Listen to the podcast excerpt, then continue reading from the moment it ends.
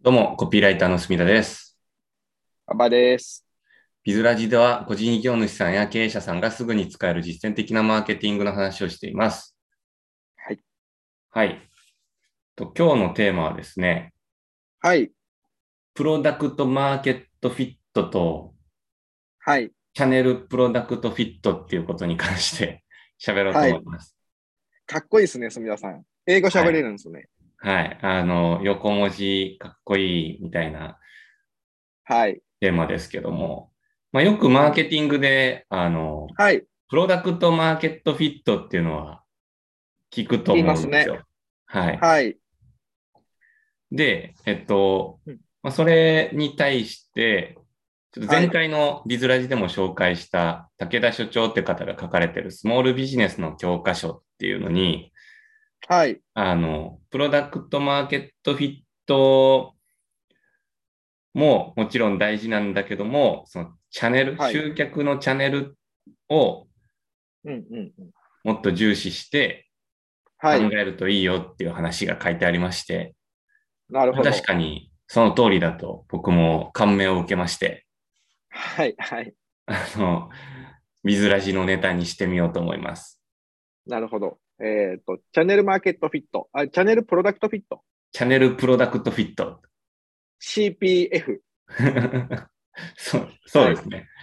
まあまあ、これは造語だと思うんですけど、ええそうです。よく言われるのは PMF の方ですね。プロダクトマーケットフィット。マーケットフィット。それはで定着してる感ありますね。うんはい。まあ、じゃあ、プロダクトマーケットフィットって何なんだって話からしようと思います。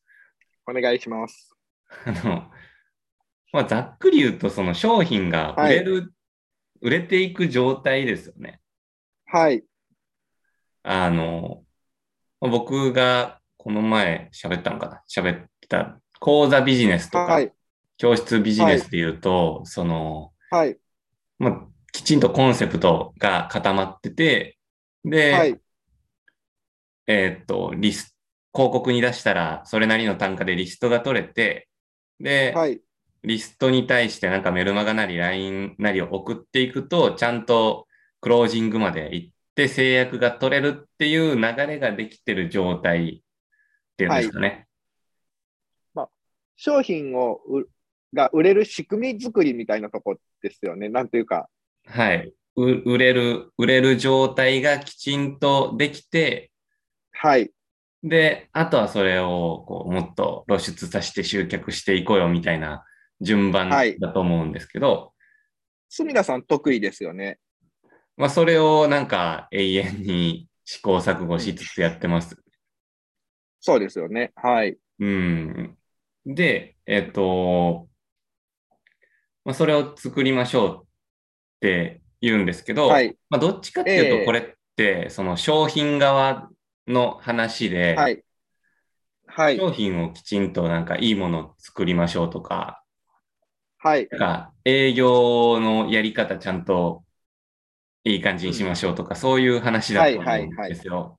えええええただ、なんかこの武田所長が言ってるのが、えっ、と、チャンネルの方ですね、集客のえはい。経路が、なんというか、独自性はがいきちんと機能するものであれば、うんうん。競合とか関係なしに、商品がありきたりでも、ちゃんとビジネスとして成り立っちゃうよっていう話をしてて、はい。はい。確かに現実のなんか小規模なビジネス見てると、はい本当そうだと思うんですよ。はい。ううんん。うん。そう。まあ、例挙げると、なんだろう。例えば、えっ、と、ウェブ制作の会社とかで、はい。別になんかすごい技術を持ってて、すごいホームページ作るわけではないけども、はい。儲かってる会社とかってあるじゃないですか。ありますね。うん。なんかそういうところは、結構その集客の方法で、はい例えば、なんか結構影響力のある大手の会社とアライアンス組んでて、うんうん。で、そこからの集客で成り立ってるみはい。たいなところとか、なるほど。ついこの間なんですけど、つい2、3日前ですね。うんうんあの、北海道の歯医者さんとちょっと話す機会があったんですね。はい。ズームで。うんうんで、まあ、ホームページが気に入らんっていう話で、まあ、見させていただいて、まあ、うん気に入らん理由もいろいろわかるんですけど、わ割となんて言うんですかね、しょぼいっていうんですかね。はい。で、まあ、いくらだったんですかって聞いたら、60万とおっしゃってて、60万だったか80万だったか。うんうんやっ、ぱ、僕の持ってる相場感からすると、その技術レベルでめっちゃ高いなと思ったんです、その時は。うんで、どこに作ってもらったんですかって聞いたら、えっ、と、e パークの下請け。なるほど。そういうことですよね。いや、そういうことですね。はい。そうで、まあ、やられましたねではないですけど、まあ、やられましたね って話をちょっとしてたんですけど、まさに今、あ、これだって思いました。 いや、でもそういうパターンって結構多くて、あの、はい。独自の集客のチャンネル持ってるところ。はい。なんかはい僕の知り合いのウェブ制作の会社さんとかも、はいまあすごいい。大手の企業と取引があって、もうそこのはい取引でほとんど成り立ってるみたいな、ええええええ売上の7割、8割とかはい。があるみたいな会社もありますし、うん。うんはい。うーんと、僕が、えっと、はい。まあ、幅さんも関わりのある、はいあの某はい。はい。注文住宅の会社さんとかも、はい。はい。はい。はい。まあ、一人の 営業マンというか、紹介してくれる人が、ガそうンでガすンね。紹介してくれるから、まあ、それだけで確かもに回っているというか、ねはい売。り上げで何億とかいくと思うんですよ。はい。うん。っていう、なんか、太い紹介者がいるとかですね。はい。そうですね現実的。にそういうの多いですよね。あのいや、多いですね。そう、なんていうか、うん、なんか僕は結構そういうの意識してるんですけど、あの、うんしょ紹介してくれとかって話じゃないんですけど、なんていうか、そういうところの仕組みって他者が真似られないところじゃないですか。そうですね。そう、あの、すごい参入障壁が高いっていうか、構築するのが難しいんで、うん。なんかそこを最初から意識して作っていくと、気づいた時にはもう参入を許さないというか、安定してしまうビジネスになるなっていうのがやっぱありますね。そうなんですよ。なんか、こう、集客っていうと、はい大は体いよく考えがちなのが、ねはリい。スティング広告からとか、はい。 Facebook 広告からとか、うんうん。なんか、オウンドメディア作ろうとか、SNS やろうみたいな話になるんですけど、はい。それって実は結構、みんなが競合になるんで、なかなかそう差です別ね化していくの難しくなるけど、うん。今言ったような事例って、本当に一は回経路ができてしまえば、チャンネルができてしまえば、もはう、い。あんまり脅かされることが少ないですもんね。まあ確固たるものですよね、そこは。うん。あの、そういうのって、中小零細の製造業さんとかは当たり前にやってる話なのかなって今ちょっと思って、確かに。その孫受けとか、なんか、は、ん発注元とかね、あるじゃないですか。でも、はい。スモールビジネスになった途端に、なんか、ウェブでリスティングかけるぜとか、SEO やるぜとか、うんうん。なんか、なんていうんですかね、もう、強者が勝つ戦いに参入しがちだなって思いました。確かに。なんかその辺が結構安易に集客のチャンネル選んじゃうんですけど、はい。実はなんか、そういうテンプレ化できない部分っていうか、はい。